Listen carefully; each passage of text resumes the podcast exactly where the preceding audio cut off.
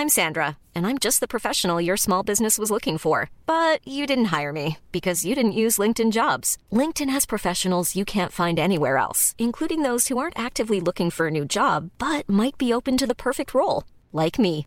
In a given month, over 70% of LinkedIn users don't visit other leading job sites. So if you're not looking on LinkedIn, you'll miss out on great candidates like Sandra. Start hiring professionals like a professional. Post your free job on linkedin.com/people today.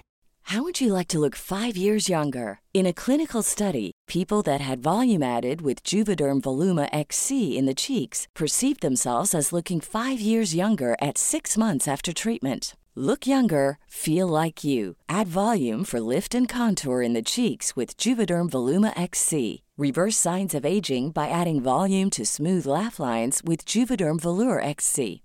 For important safety information and to find a licensed specialist, visit juvederm.com. That's J U V E D E R M.com. Not for people with severe allergic reactions, allergies to lidocaine, or the proteins used in Juvederm. Common side effects include injection site redness, swelling, pain, tenderness, firmness, lumps, bumps, bruising, discoloration, or itching. There's a risk of unintentional injection into a blood vessel, which can cause vision abnormalities, blindness, stroke, temporary scabs, or scarring. Talk to a licensed specialist to find out if it's right for you. When you're ready to pop the question, the last thing you want to do is second guess the ring. At Bluenile.com, you can design a one of a kind ring with the ease and convenience of shopping online. Choose your diamond and setting. When you find the one, you'll get it delivered right to your door. Go to Bluenile.com and use promo code LISTEN to get $50 off your purchase of $500 or more. That's code LISTEN at Bluenile.com for $50 off your purchase. Bluenile.com code LISTEN.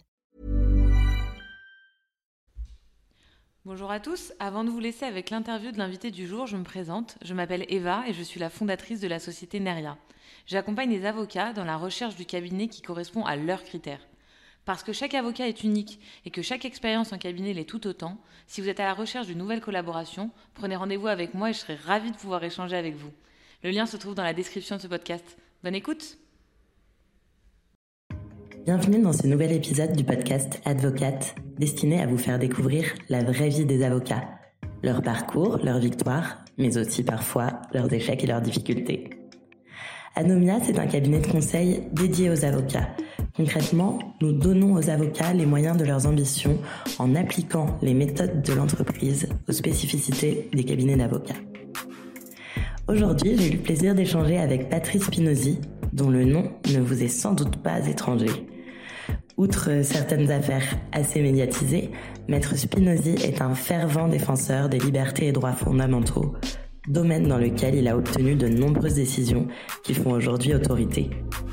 Mais je ne vous en dis pas plus et vous laisse découvrir plus en détail le parcours de cet homme engagé. Bonne écoute à tous. Alors, Maître Spinozzi, bonjour. Bonjour. Merci beaucoup euh, d'avoir accepté de participer à ce podcast. Merci de m'avoir invité. Avec grand plaisir. Euh, une fois n'est pas coutume, du coup aujourd'hui vous n'êtes pas là pour parler euh, d'un fait, d'actualité, etc., mais plutôt pour nous parler de vous, de votre parcours. Avant toute chose, je me demandais à quel point avocat, ça avait été une vocation chez vous. Alors je sais que vous venez d'une famille Mm. plutôt euh, ancrée dans le droit, mais je veux bien que vous m'en disiez plus sur ce sujet. Alors, ce qui est vrai, c'est que moi, je suis un peu tombé dans le droit euh, petit, puisque euh, mon père était avocat au Conseil d'État et à la Cour de cassation, qui est le métier que j'exerce aujourd'hui. Et ma mère était euh, professeure à l'université et professeure de droit, euh, et plus spécifiquement de, droit comparé. Donc, euh, j'ai grandi dans un univers qui était un univers juridique, et le droit m'a toujours semblé comme étant une évidence. C'est-à-dire que j'ai appris très tôt qu'il y avait du droit partout. Et donc qu'il fallait comprendre le droit pour pouvoir comprendre un peu la société, puisque le monde répondait à des règles juridiques. Et assez naturellement, en réalité, euh, après mes études, euh, j'ai commencé à me tourner euh, vers la matière juridique et, et je suis entré à l'université. Très bien. Une fois que vous êtes rentré à l'université, quel a été votre cursus? Est-ce que vous êtes dirigé rapidement vers tous ces sujets de liberté, fonda, etc. Ou? J'ai commencé à faire du droit à l'université parce que c'était un, schéma assez naturel. J'étais assez ouvert sur la nature des métiers du droit. Euh, J'aurais pu être avocat à la cour. j'étais assez intéressé. J'étais inscrit en histoire de l'art au même moment. Donc j'envisageais aussi potentiellement d'être commissaire-priseur. Et puis en réalité, les choses se sont, euh, se sont un peu précipitées, puisque quand j'étais euh, euh, en licence, mon père a eu un AVC et il, est donc, il a été assez diminué. Et assez tôt, ma mère m'a dit Qu'est-ce que tu veux faire? Est-ce que tu veux devenir avocat au Conseil d'État à la Cour de cassation? Et dans ce cas-là, on, va tout faire pour maintenir le cabinet. si ça ne t'intéresse pas, dans ces conditions, on, vendra la charge. Euh, et, c'est à ce moment-là que j'ai fait le choix euh, de devenir avocat au Conseil d'État à la Cour de cassation. J'avais euh, grandi dans une famille où cette profession avait, avait, toujours été valorisée. mon père en avait été très heureux. Et c'est un choix qui m'a contraint, puisque j'ai dû accélérer mes études. Euh, et devenir très tôt euh, d'abord avocat, puisque j'ai prêté serment il y a maintenant euh, presque 30 ans en 96, et je suis devenu avocat à 23 ans, et je suis devenu avocat au Conseil d'État et à la Cour de cassation à 27 ans. Ce qui était quelque chose d'assez exceptionnel, parce qu'en général, on devient avocat au Conseil plus vers 33, 34 ou 35 ans. Et c'est un choix que je n'ai jamais regretté. Ah, ça c'est une bonne chose. C'est un choix que je n'ai jamais regretté. Euh, ça a été un choix très heureux. Euh, le choix de cette profession, c'est pas facile de faire la même chose que son père. Euh, de se comparer en permanence. Constamment. C'est très difficile. Donc ça a été un, choix qui était effectivement contraignant de, ce côté-là. Mais j'ai adoré et j'adore encore l'exercice de cette profession. je suis entré dans cette profession euh, il y a maintenant euh, plus de 20 ans. Elle a beaucoup changé, le droit a beaucoup changé, euh, et, ça a été très heureux de, pouvoir accompagner cette évolution, aussi bien de la profession d'avocat conseil d'État à la Cour de cassation, que en réalité, puisqu'elle elle est liée, que, l'évolution du rôle du juge dans, dans, la création du droit, qui s'est considérablement développée depuis le début du XXIe siècle. Justement sur... Euh, euh, vous parliez à l'instant de création du droit et vous me disiez hier euh, que ce rôle d'avocat, d'avocat à la Cour de cassation, etc., bah, impliquer la notion de créer du droit en permanence. Est-ce que vous pouvez nous en dire un petit peu plus là-dessus?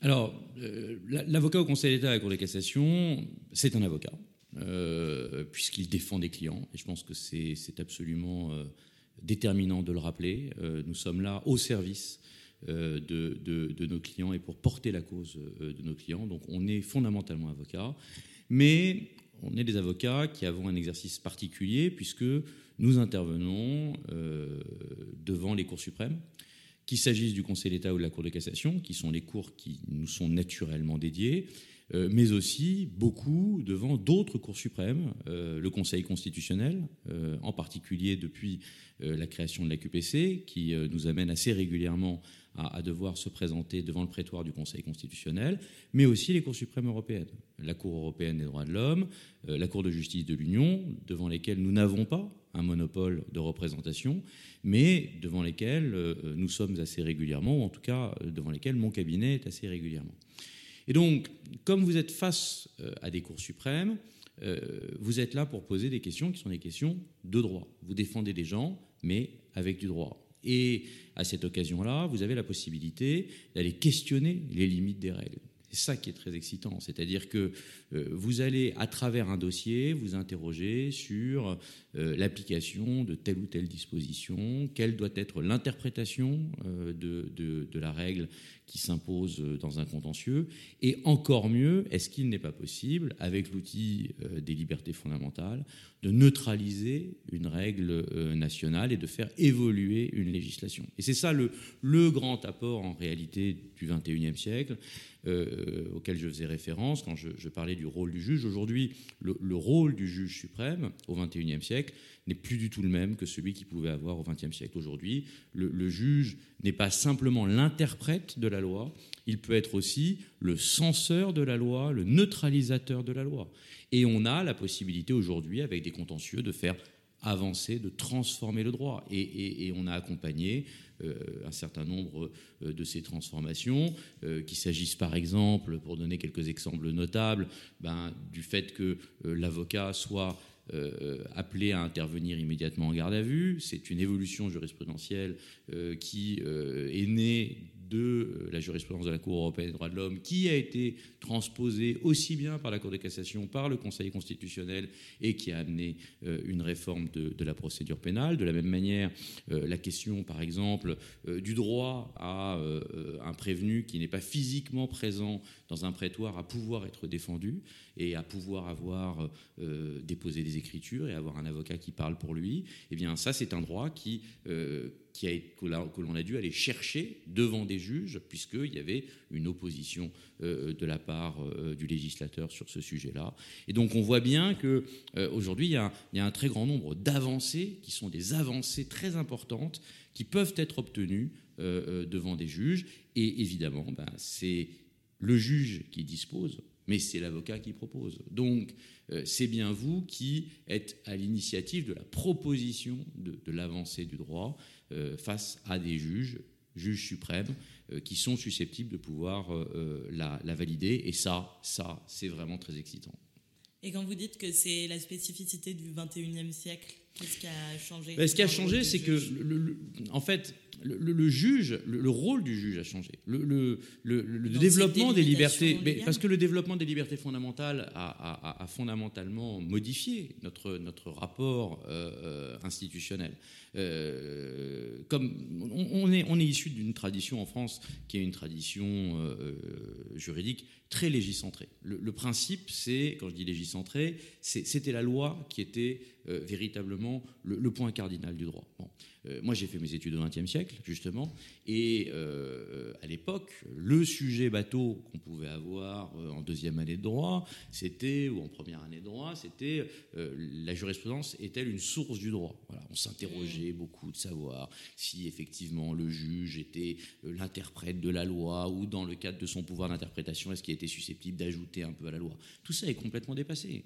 Aujourd'hui, il n'y a pas de doute sur le fait que le juge est bien une source du droit. Et et, je le dis d'autant plus qu'on voit bien qu'une grande partie de, l'évolution législative est aujourd'hui contrainte par euh, euh, certaines décisions qui sont rendues euh, par des juges, qu'il s'agisse évidemment du Conseil constitutionnel, qui aujourd'hui va neutraliser certaines lois qui vont être considérées comme n'étant pas conformes aux libertés fondamentales, ou qu'il s'agisse des décisions qui sont rendues par la Cour de cassation, le Conseil d'État, ou la Cour européenne des droits de l'homme, ou la Cour de justice de l'Union européenne. On voit bien que toute notre législation pénale s'est transformée par l'introduction d'éléments qui sont issus de la jurisprudence, souvent de la Cour européenne des droits de l'homme, et qui sont d'ailleurs euh, issus de traditions juridiques qui ne sont pas forcément les nôtres. C'est beaucoup, exactement. C'est beaucoup des, c'est beaucoup des principes qui sont des principes, des garanties processuelles qui sont issus du droit de la common law et qui, par le biais euh, de la jurisprudence de la Cour européenne ou de la Cour de justice, se sont petit à petit importés dans notre droit.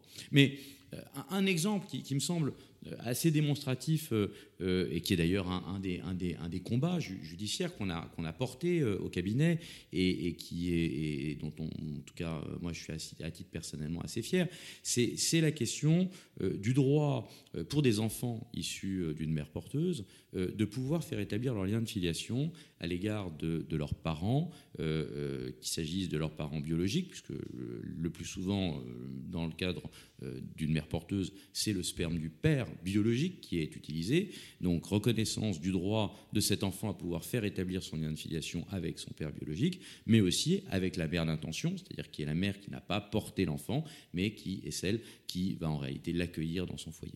Et il y avait une opposition, mais radicale, euh, du droit français euh, euh, à, l'idée d'une quelconque reconnaissance d'un droit, c'est-à-dire qu'on vivait dans un état du droit auparavant où vous reveniez des États-Unis le plus souvent en ayant eu recours à une mère porteuse de façon tout à fait légale aux États-Unis.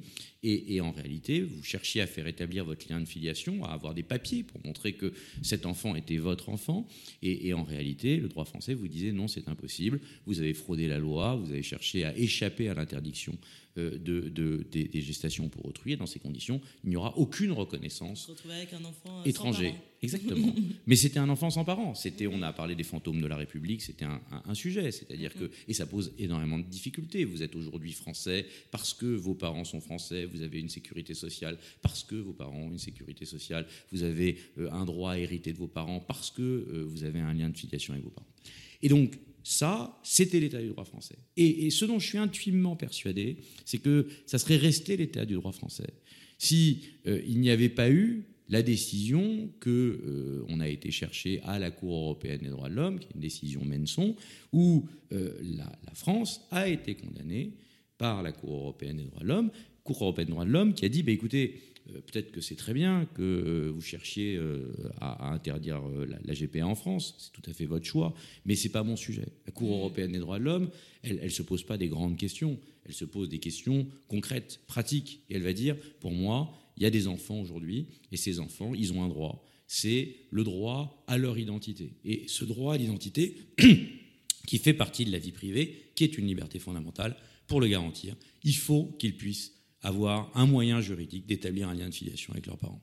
Et, si vous voulez, euh, cette décision qui est intervenue en 2014 euh, de, la Cour européenne des droits de l'homme, euh, elle va transformer l'état du droit français, c'est-à-dire qu'elle va être réintégrée petit à petit dans la jurisprudence de, de la Cour de cassation. Et aujourd'hui, aujourd'hui, grâce à cette décision, eh bien, des milliers de parents peuvent, qu'ils soient d'ailleurs homosexuels ou hétérosexuels, euh, peuvent avoir recours à une gestation pour autrui euh, à l'étranger, revenir avec un enfant et faire établir leur lien de filiation à l'égard de cet enfant. Et ça, c'est une avancée qui est une avancée qu'on doit, qu'on doit aux juges. Alors après, et je pense qu'on en parlera, il y a beaucoup de gens qui s'en plaignent. C'est-à-dire que c'est un vrai enjeu de société. Le monde dans lequel nous vivons aujourd'hui est un monde où les juges, via les libertés fondamentales, ont un rôle qui est un rôle qui est beaucoup plus important et beaucoup plus déterminant qu'il ne l'était auparavant. Bon, on peut s'en plaindre. Moi, je trouve ça assez heureux. C'est une forme de démocratie judiciaire. C'est la, nécessité du, maintien de l'état de droit. Euh, on en a eu un exemple d'ailleurs euh, très actuel avec euh, la, décision qui vient d'être rendue par le Conseil constitutionnel sur la loi sur l'immigration, dont précisément on, a beaucoup parlé comme étant le retour du gouvernement des juges. Mais derrière le gouvernement des juges, derrière le, le droit de contrôle des juges, il y a un enjeu qui est beaucoup plus fondamental, c'est le respect de l'état de droit. Et moi je pense que le, respect de l'état de droit passe précisément par un, strict contrôle des cours suprêmes et nous sommes avocats, en particulier avocats au Conseil d'État et à la Cour de cassation, à l'initiative euh, de ce contrôle. Oui, en effet, ça permet de prendre en compte davantage la réalité de la société euh, plutôt que d'attendre de faire une loi euh, là-dessus, etc. C'est peut-être le gros avantage. sur cette histoire en réalité, de c'est éviter l'hypocrisie aussi. Oui, mais ce qui, est, intéressant, si vous voulez, c'est que aujourd'hui, on voit bien qu'on est dans une dans, une situation où euh, euh, le politique est de, plus en plus neutralisé parce que euh, il est obligé d'être très attentif euh, à, la réaction qui est la réaction populaire. Et, au fond on a quelquefois l'impression que, le pouvoir politique a peur d'aborder certains sujets qui sont des sujets polémiques, qui sont des sujets difficiles. La question de la GPA, par exemple, et de la légalisation de la GPA, c'est un sujet difficile. la question de, de, euh, de, l'accueil des migrants euh, et, de la réalité euh, des droits des migrants, ce sont des sujets difficiles. la question de la fin de vie, ou du début de la vie d'ailleurs, et la question du droit à l'avortement, ce sont des sujets difficiles. Et toutes ces questions, en réalité, qui, viennent impacter la, vie des Français, eh bien, nécessairement, elles vont avoir, euh, parce qu'elles elles sont présentes dans la société française, elles vont avoir des conséquences. Euh, et, il va y avoir des oppositions. Euh, il y a des enfants qui naissent de GPA avec des parents qui reviennent en France. Et face à eux, qu'est-ce qu'on fait? Qu'est-ce que, qu'est-ce, comment on traite la situation? Le législateur, il peut dire, moi, euh, je ne vais pas prendre de loi. Le juge, il est obligé de répondre. À partir du moment où il y a une, situation, conflictuelle, eh bien, d'un seul coup, le juge, lui, il est tenu de donner une réponse, avec ou sans loi. Et donc, il va le faire avec les outils qui sont les siens. Et c'est pour ça que euh, on voit bien qu'il y a euh, de, plus en plus, en réalité, d'évolution du droit qui naissent euh, de la jurisprudence. C'est précisément parce que le juge est forcé de proposer des interprétations.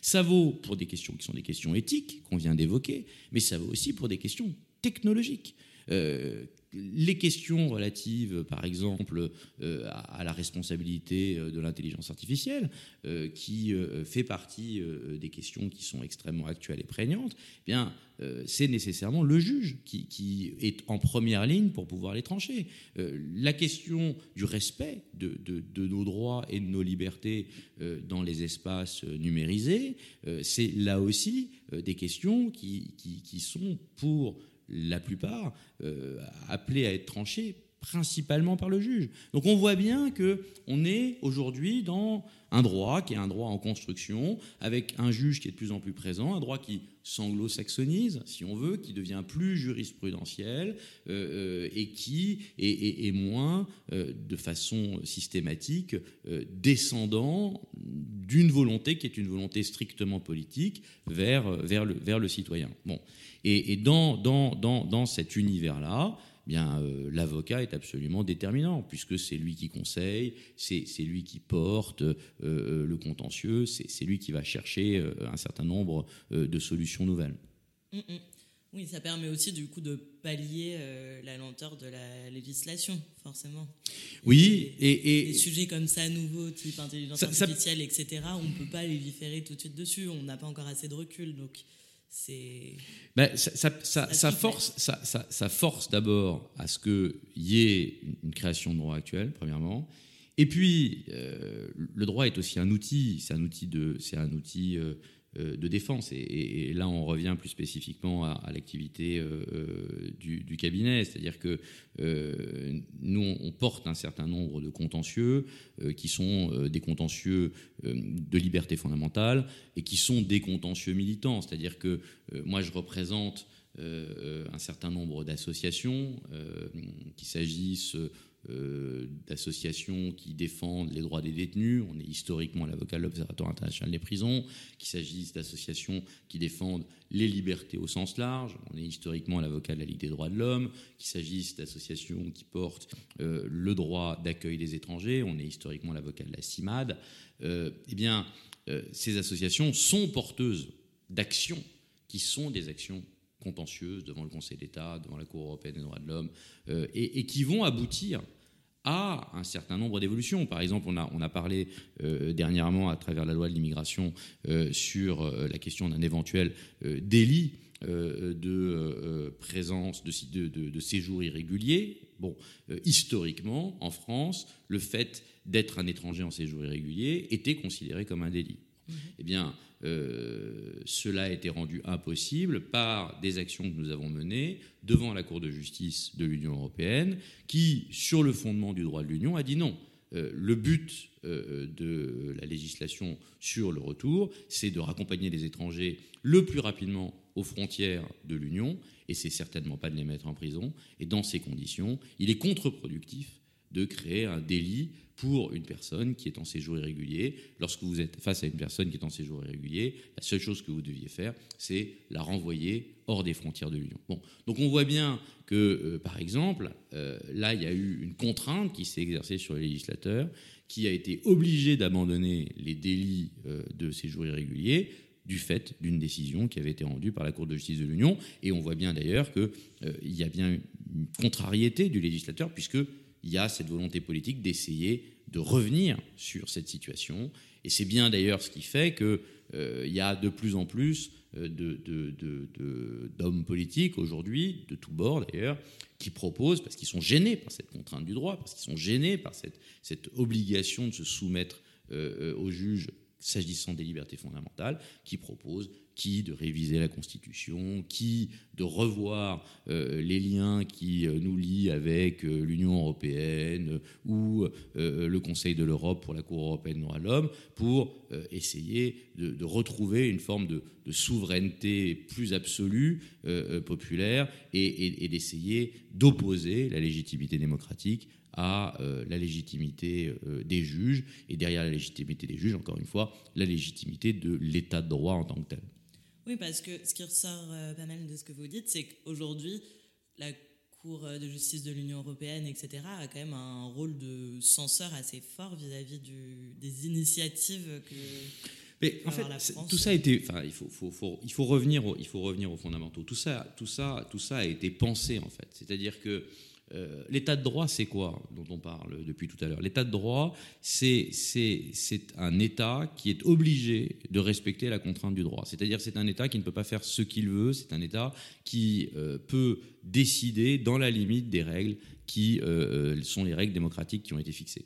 Et c'est ce qui a été voulu après la Deuxième Guerre mondiale, parce qu'on a vu, après la Deuxième Guerre mondiale, les limites de la montée des souverainismes, les limites euh, de, du populisme, de, de, ce que certaines nations européennes pouvaient, avec une forme de légitimité démocratique, élire des, gouvernants qui étaient des gouvernants qui mettaient en œuvre des régimes qui étaient tous sauf démocratiques. Donc, on a, les, les, pères fondateurs de l'Europe ont créé cet ordre. C'est eux qui ont mis en place euh, la Convention européenne des droits de l'homme, c'est eux qui ont mis en place euh, l'Union européenne, c'est eux qui ont mis en place cette contrainte du droit sur les États, avec, pour garantir cette contrainte du droit, des juges qui vont vérifier que euh, les différents parlements ne vont pas au-delà de ce qui est autorisé par les libertés. Et, c'est bien aujourd'hui ce à quoi nous sommes confrontés. On est dans un état de tension en ce moment, on le voit bien. C'est-à-dire qu'il euh, y, a, une volonté de la part euh, euh, d'une partie de la classe politique et d'une partie de la population de s'affranchir de cette contrainte du droit.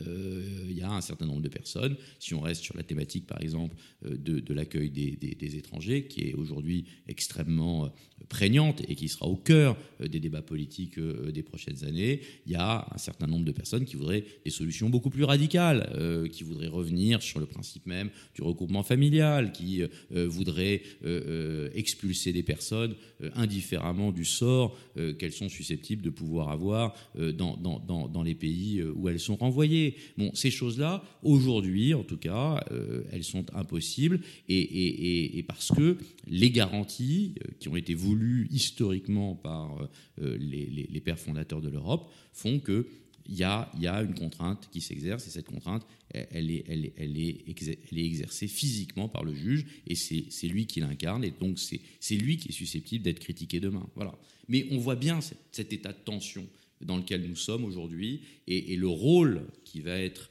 euh, à, venir euh, des, des, cours suprêmes et des juges va être déterminant dans euh, le maintien de notre système démocratique. Et votre rôle aussi, du coup pour, bah, Mon rôle, c'est moi, moi, moi, moi, mon rôle, c'est un rôle de Moi, je suis, je suis un porteur de flambeau, si vous voulez. Euh, euh, moi, j'essaye d'allumer des feux et puis, et puis euh, dans, dans, l'attente de voir ce que, ce, que, ce que certains sont susceptibles d'en faire. Ce qui est certain, c'est que l'avocat est une vigie. C'est une vigie des libertés et, et, parce qu'on est, on, on, est en première ligne. On est en première ligne des, atteintes, des, des, atteintes au droit. Et, et, puis, on a une, un, un, des, un des, un des des vertus, peut-être, euh, en tout cas, euh, euh, des fiertés de, la profession d'avocat, c'est qu'elle est nécessairement indépendante.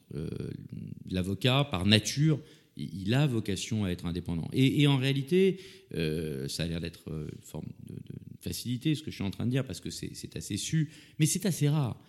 institutionnellement, il n'y a pas beaucoup de métiers qui vous permettent d'être naturellement indépendant. Euh, aujourd'hui, quand vous travaillez dans une entreprise, euh, votre voix est liée à celle de votre entreprise. Quand vous êtes fonctionnaire, euh, a fortiori, votre parole est contrainte parce que vous représentez la puissance publique.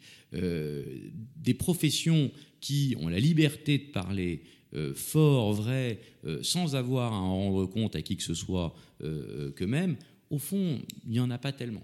et la profession d'avocat offre cette immense liberté intellectuelle et puis ce statut qui vous permet de dénoncer, de vous opposer. C'est même votre métier. Euh, votre métier, c'est d'être dans la contestation, c'est d'être la voix euh, de ceux qu'on n'entend pas toujours, euh, et c'est d'aller au combat, au combat judiciaire, au combat du droit, mais, mais, mais c'est de ne pas vous laisser faire et c'est de réagir face à ce qui vous semble injuste, anormal ou attentatoire au droit.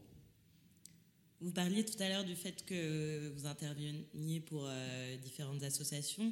Globalement, vous intervenez sur des sujets plutôt, euh, je dirais, de société, potentiellement polémiques, euh, l'accueil des migrants.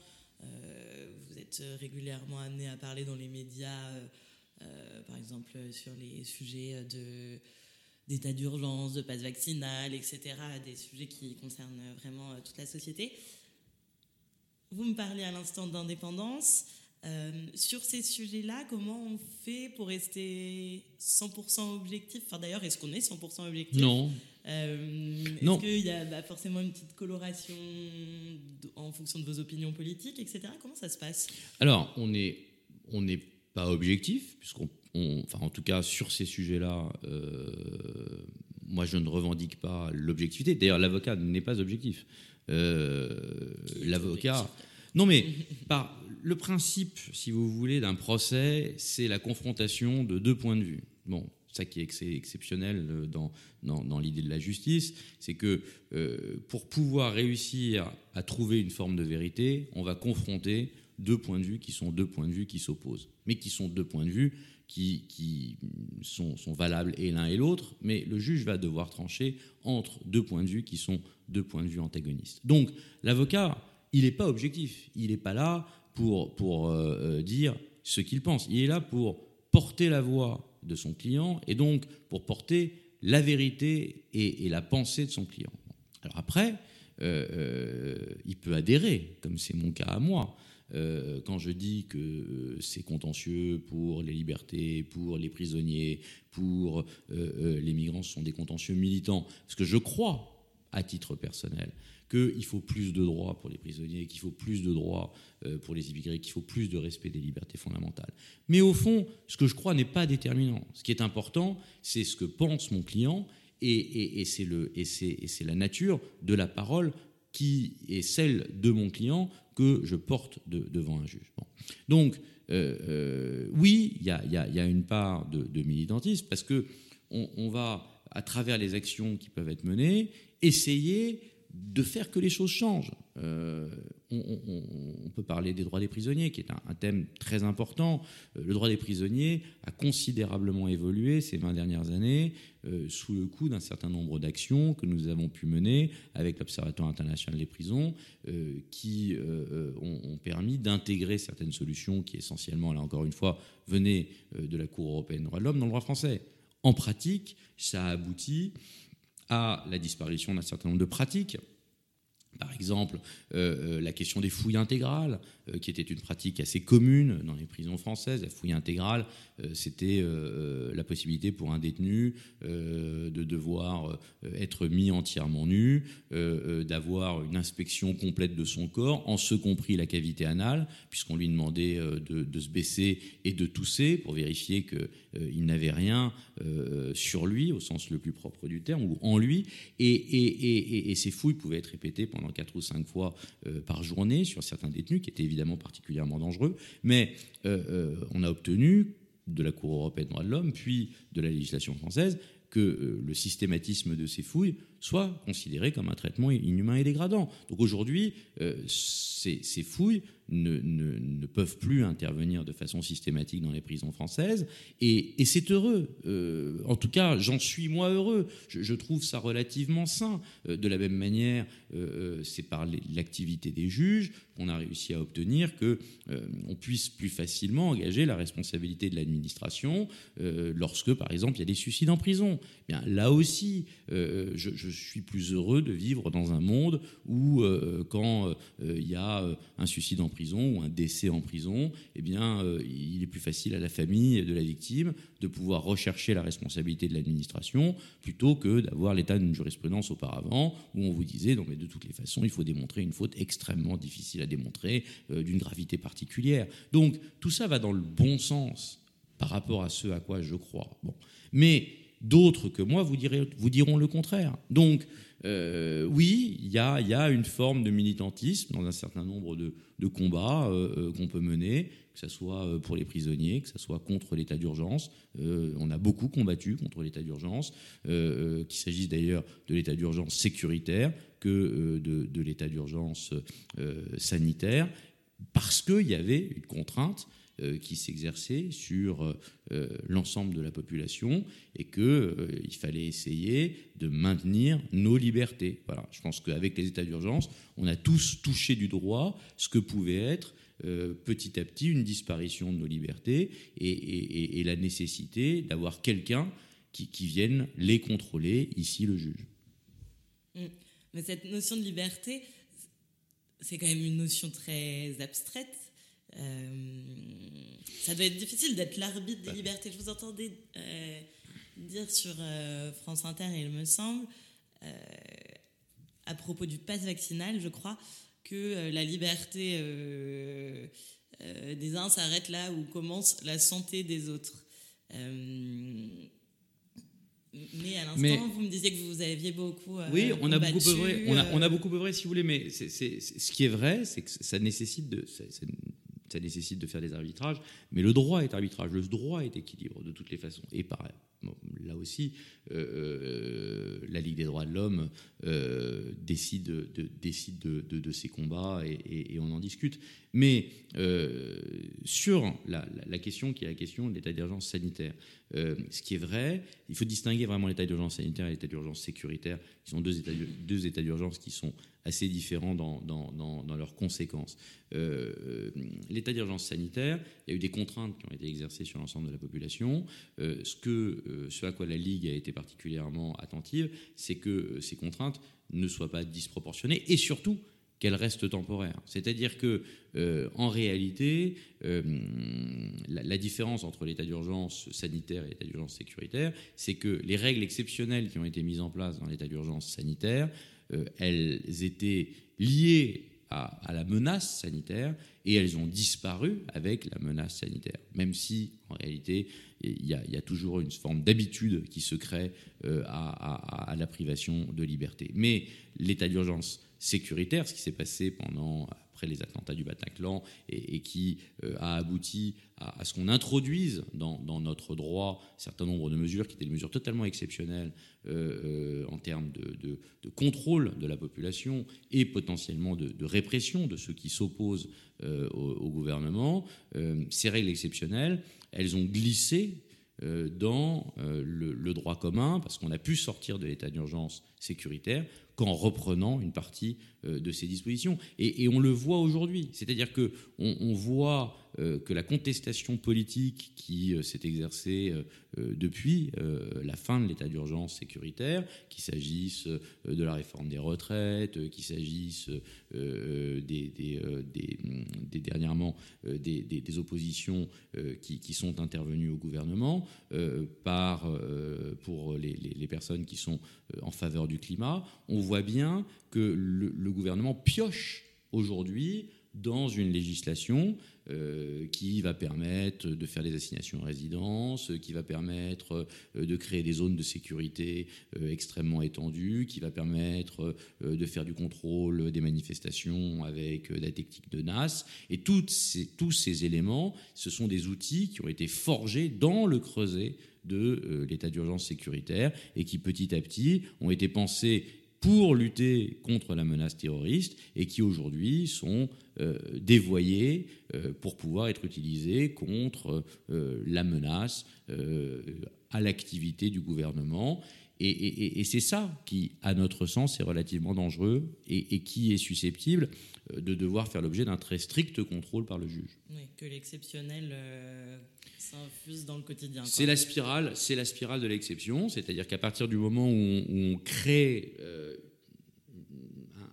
une législation qui est une législation d'exception, eh ben, elle a tendance à s'incruster dans notre droit et on va en avoir, à mon avis, un exemple encore euh, très marquant euh, d'ici euh, quelques mois, puisque il y a une loi qui a été prise temporaire pour le temps des, Jeux Olympiques, qui, qui, tente à permettre une surveillance numérique accrue pour euh, garantir euh, la population. Donc, euh, on a, on a passé une loi exceptionnelle qui permet l'utilisation de caméras pour pouvoir utiliser l'intelligence artificielle, pour pouvoir faire de la reconnaissance faciale. Dans, quel cadre? Ben, dans le cadre du contrôle de la sécurité des stades, de, des dans stades, les lieux publics, dans les lieux publics. Et, et donc, il y a une loi spécifique qui vient d'être prise qui a vocation à être une loi JO, qui euh, est, une ouverture euh, par rapport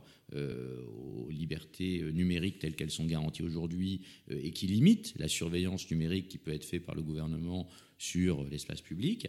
Et, je suis assez persuadé, on pourra s'en reparler dans mmh. deux ans, qu'une grande partie de ces mesures euh, une fois qu'elles auront montré leur efficacité, qu'on aura dit regardez, c'est très bien, tout s'est très bien passé, on n'a pas eu d'attentat, et c'est aussi grâce à ça, qui vont rester euh, euh, dans notre législation et que après les JO, il sera plus facile de surveiller numériquement la population française qu'il ne l'était avant les JO. Oui, et de dire, regardez, ça a été mis en place, euh, ça a garanti votre sécurité, ça vous a pas fondamentalement dérangé finalement. Mais c'est tout le problème en fait, euh, et c'est tout le danger en réalité euh, du, du, du, de l'argument qui est l'argument sécuritaire. C'est que c'était le même argument d'ailleurs qui, qui, était relayé dans le cadre de l'état d'urgence sécuritaire. On vous disait, mais, mais où est le problème? Si vous n'avez rien à cacher, il n'y a pas de raison en réalité que, que, que vous empêchiez les gens de vous surveiller. Et, c'est ça, c'est comme ça que, c'est le début de, toutes les disparitions des démocraties. Euh, c'est d'accepter euh, euh, vienne vérifier, voir chez vous à tout moment, à tout endroit, en, disant mais de toutes les façons, n'ayez pas à, vous inquiéter, si vous n'avez rien à cacher, euh, il n'y a pas de raison pour que vous, y soyez hostile. Euh, c'est ce discours-là qui est, en train, qui est en train de se mettre en œuvre. Et, euh, et, c'est un discours qui est d'autant plus dangereux qu'il est tenu par des gouvernements qui sont euh, aujourd'hui des gouvernements démocratiques. Personne ne peut nier que euh, le gouvernement d'Emmanuel Macron, on est pour, on est contre, euh, il a ses limites, mais, on reste dans un État qui est un État de droit. Bon, il est certain qu'il y a d'autres hommes politiques qui sont susceptibles de se présenter et, et, qui ont moins d'ambition démocratique euh, que euh, le gouvernement d'Emmanuel Macron. Et, le jour où ces hommes politiques euh, sont susceptibles d'arriver au pouvoir, il ne s'agit pas simplement de parler ici du Front National. On voit bien qu'il y a une montée des populismes, une montée des souverainismes un peu partout dans le monde et en Europe. On peut très bien avoir demain un Donald Trump, un Bolsonaro à la française. Tout peut surgir dans, dans, l'espace qui est l'espace démocratique français aujourd'hui. Et d'ailleurs, l'élection d'Emmanuel Macron, en son temps, l'a bien démontré. Et donc, bah, ces, personnes-là sont susceptibles euh,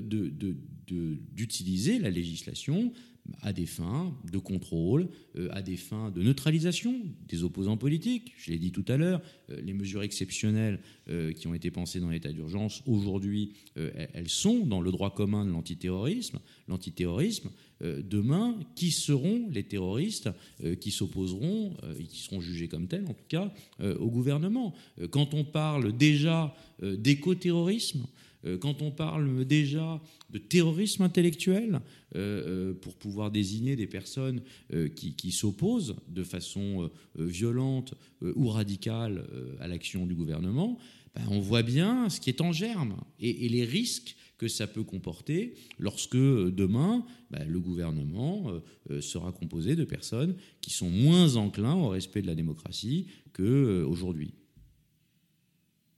C'est pas très marrant. Hein. Non, c'est pas très marrant, ça me déprime. Non, non, mais non mais c'est l'évolution. Non mais c'est l'évolution. Non mais c'est important. Je non, pense mais justement, notre rôle c'est ça. C'est non mais c'est là où c'est chouette d'en avoir euh, conscience. L'évolution du rôle du juge dans la législation, etc. C'est un contre-pouvoir euh, mais, fort. Mais, c'est un contre-pouvoir fort, mais, mais c'est un contre-pouvoir qui, qui, qui va être de plus en plus sollicité euh, et, et, qui va être de plus en plus mis sous tension. Euh, euh, en France, l'exemple du Conseil constitutionnel sur la loi sur l'immigration est marquant. On voit bien la polémique que ça a pu créer.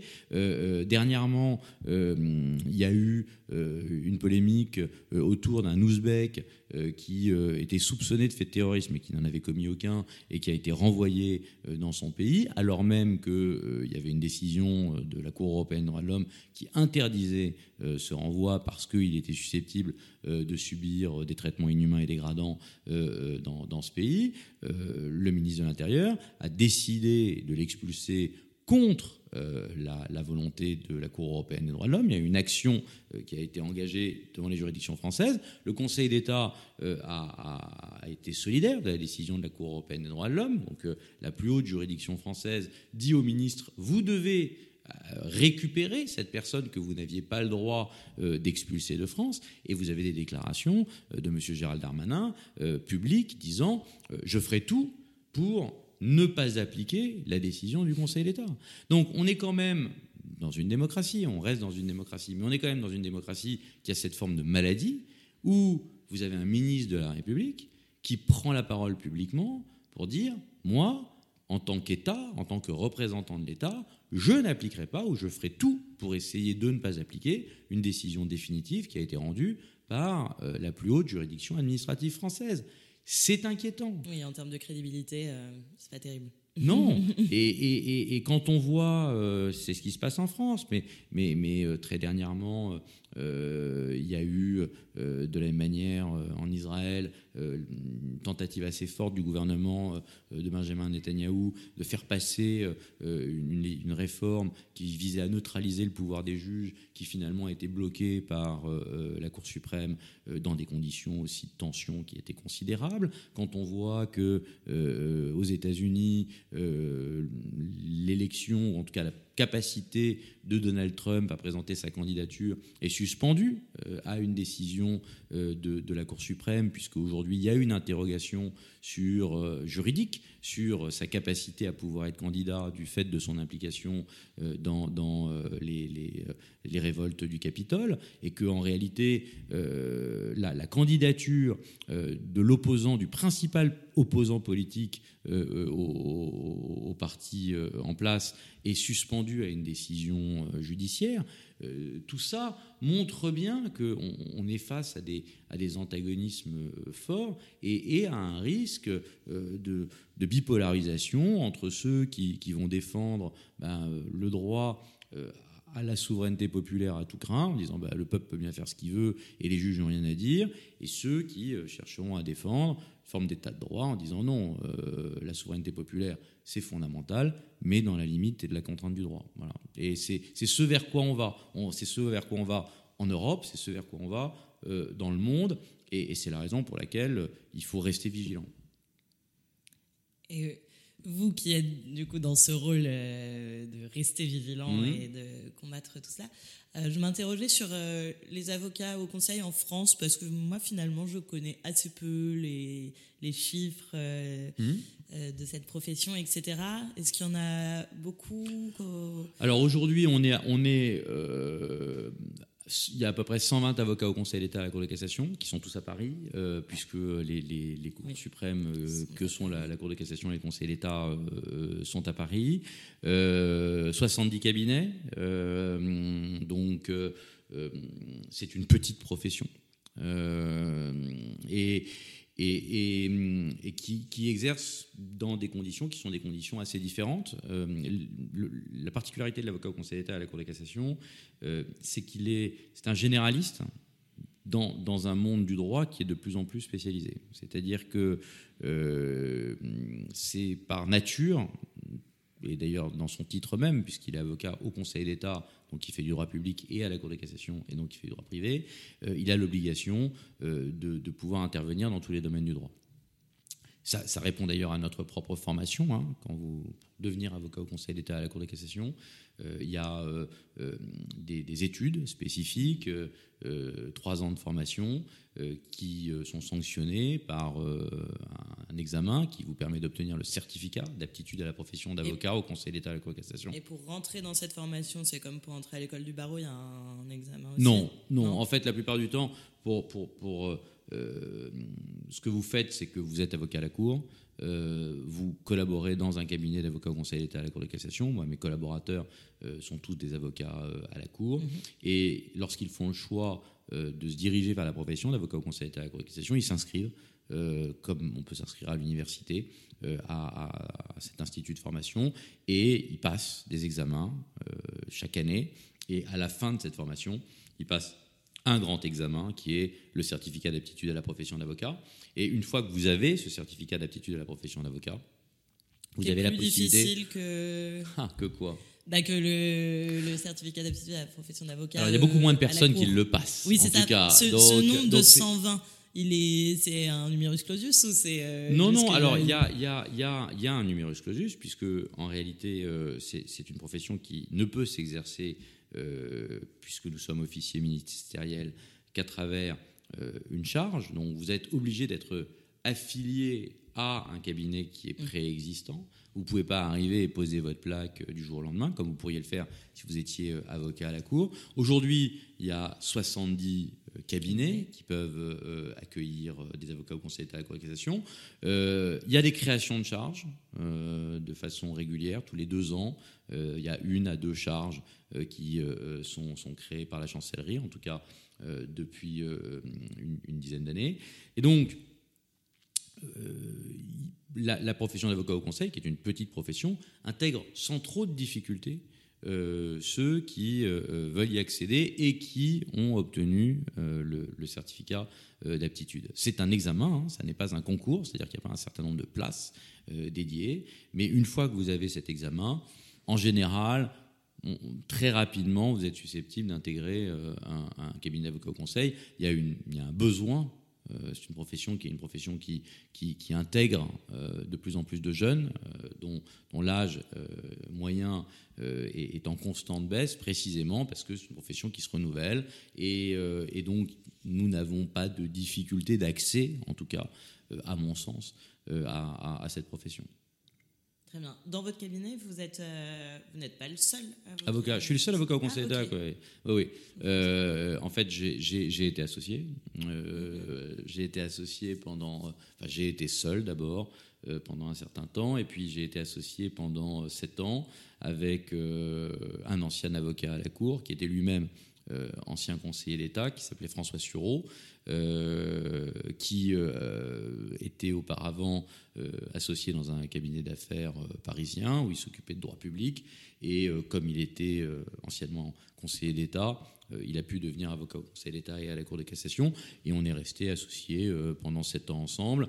Et nous sommes des associés euh, à partir du moment où il a été euh, élu à l'Académie française euh, et où il est devenu donc euh, académicien et euh, où il m'a dit qu'il préférait se, consacrer à, des, activités euh, euh, plus intellectuelles et, plus littéraires. Et donc, euh, je suis redevenu euh, seul euh, au sein de mon cabinet avec des équipes de collaborateurs, donc entouré, mais seul avocat au Conseil d'État à la Cour de cassation. Très bien. Vous parliez tout à l'heure euh, de l'aspect euh, militant de certains dossiers, etc. Euh, comment vous choisissez justement les, affaires sur lesquelles vous allez travailler, les dossiers sur lesquels vous allez travailler? Est-ce qu'il faut toujours qu'il y ait cet aspect un petit peu militant? Ou Parce qu'on a parlé de, beaucoup de sujets voilà, de société, etc. Mais vous, avez aussi, vous êtes aussi intervenu sur des dossiers concernant des personnalités médiatiques. Enfin voilà, comment Ouais. se fait Pas le- que, non plus. Pas que. non, mais, Ah bah pas, que, non. non, mais pas que des personnalités médiques. Non, mais ce que je veux dire, ce que, ce que, ce que je disais tout à l'heure, c'est que le cabinet d'avocats, moi j'ai un cabinet d'avocats au conseil, avec des dossiers effectivement euh, qu'on porte, qui sont des dossiers militants, qui peut-être euh, sont susceptibles euh, d'être plus visibles, parce qu'ils sont potentiellement plus médiatiques que d'autres. Mais évidemment, l'activité du cabinet, elle est beaucoup plus générale. On intervient, ça, les dossiers militants dont je suis en train de parler, ça représente peut-être 10% de, de Oui, l'activité mais du cabinet. Euh, euh, L'essentiel euh, de l'activité, euh, c'est euh, des dossiers euh, beaucoup plus classiques euh, qui interviennent dans tout type de matière. Ça peut être euh, du droit public, euh, droit de la fonction publique, euh, droit de l'urbanisme, droit des collectivités locales. Ça peut être du droit privé, droit des successions, euh, euh, droit des contrats. Et puis on a une grosse activité euh, en droit pénal aussi, euh, où on intervient effectivement de façon régulière, et en droit des affaires. C'est-à-dire que euh, l'activité militante, il faut aussi euh, qu'elle soit compensée. Oui, qu'elle que- soit nourrie, par, nourrie financièrement. je ne cache pas qu'évidemment, euh, la défense militante par nature euh, est une défense euh, qui ne rapporte pas d'argent et, et que pour pouvoir justement l'assurer, il faut avoir un cabinet qui est un cabinet qui soit structuré et qui fonctionne. Et donc, assez tôt en réalité, on a développé cette double activité entre les libertés publiques et le droit des affaires en travaillant avec des structures qui étaient des structures anglo-saxonnes euh, sur un certain nombre de, dossiers qui étaient des dossiers euh, importants euh, en, droit public des affaires ou euh, en, droit, euh, de la régulation. On fait beaucoup de droit de la concurrence, droit boursier. Et ce qui est intéressant, c'est que, en fait, on, pourrait penser qu'il y a une sorte de, de- muraille de Chine entre euh, la- la- l'activité droit des affaires et, l'activité euh, euh, des libertés fondamentales. Et, au fond, on voit que c'est très poreux parce que les, victoires qu'on peut engranger dans le cadre de la défense des libertés fondamentales, aujourd'hui, elles infusent beaucoup de contentieux qu'on est susceptible de pouvoir engager dans, dans- le monde des affaires, précisément parce que il y a de plus en plus aujourd'hui de dossiers autour de questions de régulation, il y a de plus en plus de confrontations, euh, euh, que ça s'agisse encore une fois du droit pénal euh, des affaires ou euh, du droit public des affaires ou du droit économique des affaires, il y a de plus en plus de confrontations, de règles qui s'imposent à l'entreprise et euh, avec euh, le droit des entreprises, le droit euh, des libertés fondamentales des entreprises qui sont garanties au même titre euh, que celles des citoyens. Donc voilà pour l'activité du, du cabinet euh, qui, est, euh, qui est accaparante mais, euh, mais, mais florissante. Est-ce qu'il y a des dossiers sur lesquels vous regrettez d'avoir travaillé? Ou finalement, c'était pas aligné avec vos peut-être vos valeurs ou vos convictions ou- Non, je, je dirais pas ça. J'ai- j'ai pas de dossier, j'ai pas de souvenir de, de dossier ou de, choix de défense que euh, que, que j'aurais pu regretter. Euh, je fais attention à, à pas forcément. Enfin, on est attentif à ça en fait. C'est-à-dire que euh, je suis attentif à, éviter de prendre des dossiers qui pourraient mettre en porte-à-faux. Par exemple, en, matière pénale, euh, on, évite euh, de prendre euh, des dossiers en défense sur des moyens de nullité qu'on est susceptible de pouvoir soutenir dans d'autres dossiers pour des personnes qui sont mises en cause. En pénal, on est quand même plus souvent aujourd'hui pour des personnes mises en examen ou des prévenus que pour des parties civiles. Et il faut éviter, à mon sens, de se retrouver dans cette sorte de contradiction intellectuelle qui vous amènerait devant les mêmes juges à dire euh, tout est son contraire. Il faut être cohérent. Voilà. Donc, donc on fait effectivement un peu euh, attention à ça. Euh, moi, je suis pas l'avocat. J'ai jamais été l'avocat, par exemple, de partie poursuivante. Jamais, si demain, ça n'a pas de chance d'arriver, mais, mais si demain, des administrations qui peuvent poursuivre, euh, l'administration des douanes, l'administration fiscale, venez me voir en me disant voilà, est-ce que vous êtes intéressé euh, par euh, traiter nos dossiers? Ça, ça n'est ça, ça n'est pas ça, ça n'est pas ce que nous faisons en fait. Nous, on, on- on est en opposition, en tout cas en défense face à l'institution. On n'est pas les avocats qui défendons l'institution. Je ne dis pas du tout que c'est pas bien de défendre l'institution. Il y a des avocats qui sont mais c'est pas notre ADN et et, et, c'est pas ce que l'on accepterait de faire naturellement parce que ça nous mettrait en porte-à-faux avec l'image et, et le rôle du cabinet. Ok, donc pas de, pas de dossier regretté. Et quelle est votre plus...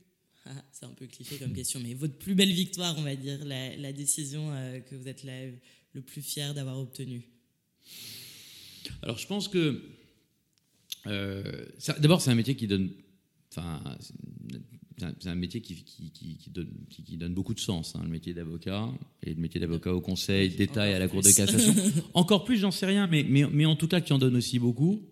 Euh, et, les défaites sont dures, mais les victoires sont heureuses. Et, euh, et ce qui est vrai, c'est que euh, la victoire, elle est heureuse parce que, comme je l'ai évoqué tout à l'heure, vous gagnez pour votre client, ça c'est évidemment la plus grande satisfaction, mais euh, vous faites avancer le droit. C'est-à-dire qu'elle euh, vous permet euh, de, donner à d'autres qu'à votre client la possibilité de bénéficier de la décision que vous avez pu obtenir. Alors, pour répondre à votre question, je pense que si, si, on, si je retiens un dossier, ça serait certainement le, dossier où on, a obtenu du Conseil constitutionnel euh, qui consacre euh, le principe de fraternité, euh, qui était relatif à, un militant qui s'appelait Cédric Héroux, qui était poursuivi comme un certain nombre de personnes qui sont dans la même situation que lui, sur le fondement de la législation pénale qui euh, incrimine les personnes qui sont des passeurs, qui aident contre euh, une rémunération des, gens à, franchir des frontières, alors même qu'ils le faisaient de façon totalement désintéressée et de façon bénévole et de façon humaniste. Et donc, évidemment, l'État et l'administration, dans, cette logique qui est de refuser qu'on puisse aider les migrants de quelque nature que ce soit, parce qu'il y a toujours la peur de l'appel d'air, et poursuit euh, les, associations qui aident de façon bénévole euh, des migrants euh, à passer une frontière ou à se déplacer lorsqu'ils sont en situation irrégulière sur le sol français. Et c'est un, point qui est un point qui était très contesté depuis très longtemps. Et ce qui est vrai, c'est que on n'arrivait pas, on était un peu bloqué par la législation qui était très large, qui avait été pensée pour euh, sanctionner des passeurs, mais qui en réalité euh, étaient utilisés même pour des, associations qui étaient des associations euh, bénévoles et, humanistes. Et on a réussi à travers le dépôt d'une question prioritaire de constitutionnalité à, ce que justement la loi française soit neutralisée sur ce point-là. grâce à l'invocation d'un principe qui est un principe nouveau, c'est-à-dire qu'on a proposé au Conseil constitutionnel de reconnaître un nouveau principe constitutionnel, qui était le principe de fraternité, qui était induit, euh, puisqu'il euh, était déjà présent euh, dans, la devise française, hein, liberté, égalité, fraternité. Donc on savait qu'il y avait un principe constitutionnel de liberté, on savait qu'il y avait un principe constitutionnel d'égalité. On a dit bah, il faudrait qu'il y ait aussi un principe constitutionnel de fraternité. Et le Conseil constitutionnel nous a suivis. Il a dit oui, effectivement, je, reconnais qu'il y a un, droit constitutionnel à la fraternité, et ce droit constitutionnel à la fraternité interdit qu'on vienne sanctionner pénalement une personne qui n'a fait que fraternellement aider son prochain, quand bien même il l'aurait euh, aidé euh, à se déplacer euh, sur le sol français, alors même qu'il était en situation irrégulière. Voilà. Donc ça, c'est une vraie belle victoire à tout point de vue. C'est une belle victoire parce que juridiquement, intellectuellement, c'est la consécration d'un nouveau principe euh, constitutionnel. Et en ça, euh, c'est évidemment quelque chose de très satisfaisant parce que c'est la mise en œuvre, une réflexion que vous avez pu avoir face à un dossier en vous disant ben, on est un peu bloqué, mais est-ce qu'on ne pourrait pas proposer de consacrer ce principe de fraternité? Et vous êtes suivi par le juge sur ce point-là. Et puis c'est aussi une victoire parce que c'est la fin d'une situation qui était très injuste. Euh, qui était euh, la poursuite ou les menaces de poursuite qui pouvaient être exercées face à des personnes qui, euh, de façon militante, n'ambitionnaient que d'aider leurs prochains, quand bien même ceux-ci étaient en situation irrégulière sur le sol français. Très bien, ça me va comme réponse. Ça vous va comme réponse une belle, une belle victoire. Merci. J'adhère. pour finir, bêtement, est-ce que vous auriez des conseils à donner aux jeunes avocats? Moi, j'ai la sensation, pour avoir fait 50 euh, droits, etc., que, encore une fois, ce métier d'avocat au conseil est enfin je dirais pas méconnu, mais en tout cas qu'on nous encourage pas énormément à s'intéresser à ça. Euh. Qu'en dites-vous? J'en dis, j'en dis, non mais les jeunes intéresser oui, j'en dis deux choses. J'en dis un que c'est vrai parce que c'est un métier qui est un exercice euh, professionnel un peu particulier. Euh, je dis deux que il y a beaucoup d'efforts qui sont faits, en tout cas par l'ordre des avocats au Conseil d'État et à la Cour de cassation, pour faire connaître ce métier euh, avec des rencontres dans les universités, pour justement montrer quel, est l'intérêt de, ce métier et, surtout pour défendre son accessibilité. Je, tiens à, témoigner de ce qu'aujourd'hui n'importe quelle personne euh, qui euh, est motivée et qui est euh, intéressée par cette forme d'exercice, qui est une forme d'exercice beaucoup plus juridique, mais qui est aussi, encore une fois, une, défense des clients par le droit, eh bien, est susceptible de pouvoir devenir avocat au Conseil d'État à la Il n'y a pas de barrière à, l'entrée à l'entrée dans, dans, ce métier. Donc, euh, le conseil que je pourrais donner à ceux qui ambitionneraient de devenir avocat au Conseil d'État à la Cour de c'est intéressez-vous euh, à ce métier. Euh, en tout cas, c'est un avenir qui est un avenir tout à fait possible. Et, je dirais, en tout cas, que c'est un métier qui, moi, me rend profondément heureux. C'est-à-dire si, ça peut être le mot de la fin, ou si je peux témoigner de quelque chose, c'est que au début de cet entretien, je vous disais, j'ai fait le choix très jeune euh, de devenir avocat au Conseil d'État et à la Cour de cassation euh, dans des circonstances un peu contraintes, qui étaient la maladie de mon père. Et je lui ai dit, j'ai jamais regretté ce choix. Et c'est vrai. Euh, aujourd'hui, j'ai 50 ans. et, chaque jour, je suis profondément heureux et fier de, pouvoir exercer ce métier. Et en réalité, quand, quand, vous regardez autour de vous, en tout cas moi, quand je regarde autour de vous, à mon âge, euh, ça n'est pas si commun. C'est-à-dire qu'il y, y, a beaucoup de gens euh, qui ont un rapport euh, avec leur activité professionnelle bah, qui est soit essentiellement alimentaire, soit souvent un peu contraint. Et, et, ça n'est absolument pas mon cas. Moi, moi j'ai une grande joie. Et, et de, pouvoir être avocat au Conseil d'État à la conversation. Aujourd'hui, on, cherche des métiers qui font sens. Euh, c'est un métier qui fait sens. Euh, c'est un métier où vous avez un rôle à jouer. C'est un métier euh, qui est appelé, à mon sens, à, avoir de plus en plus d'importance du fait des, des, dangers qui pèsent aujourd'hui sur l'état de droit dont on a pensé, dont on a parlé. Donc, je, je, ne peux que conseiller cette activité à toute personne qui serait intéressée parce que c'est un métier d'avenir, en réalité, aussi paradoxal que ça puisse paraître, mais euh, c'est un métier dont on aura besoin dans l'avenir. Très bien, vous m'avez convaincu. J'ai entamé ma reconversion. Merci beaucoup. Merci à vous. C'est tout pour aujourd'hui. Merci beaucoup d'avoir écouté cet épisode. J'espère qu'il vous a plu et si c'est le cas, n'hésitez pas à le diffuser, à le partager et à nous recommander des avocats que vous aimeriez entendre dans ce podcast. Bonne journée à tous.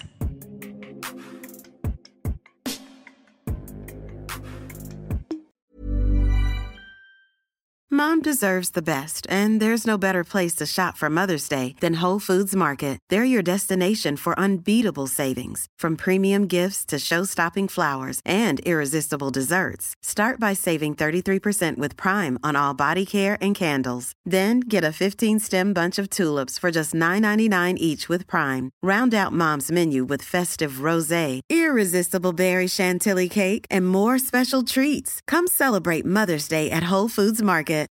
Want to get a chiseled look in the jawline? Sculpt and shape your jawline with added volume from Juvederm Volux XC. Juvederm Volux XC is an injectable gel specifically designed to be robust enough to improve moderate to severe loss of jawline definition. And it is the first and only hyaluronic acid filler approved for the jawline. Add volume to your jawline for a chiseled look with Juvederm Volux XC. For important safety information and to find a licensed specialist, visit juvederm.com Juvederm.com. That's J U V E D E R M.com. Not for people with severe allergic reactions, allergies to lidocaine, or the proteins used in Juvederm. Common side effects include injection site redness, swelling, pain, tenderness, firmness, lumps, bumps, bruising, discoloration, or itching. There's a risk of unintentional injection into a blood vessel, which can cause vision abnormalities, blindness, stroke, temporary scabs, or scarring. Talk to a licensed specialist to find out if it's right for you. Visit juvederm.com. That's J U V E D E R M.com.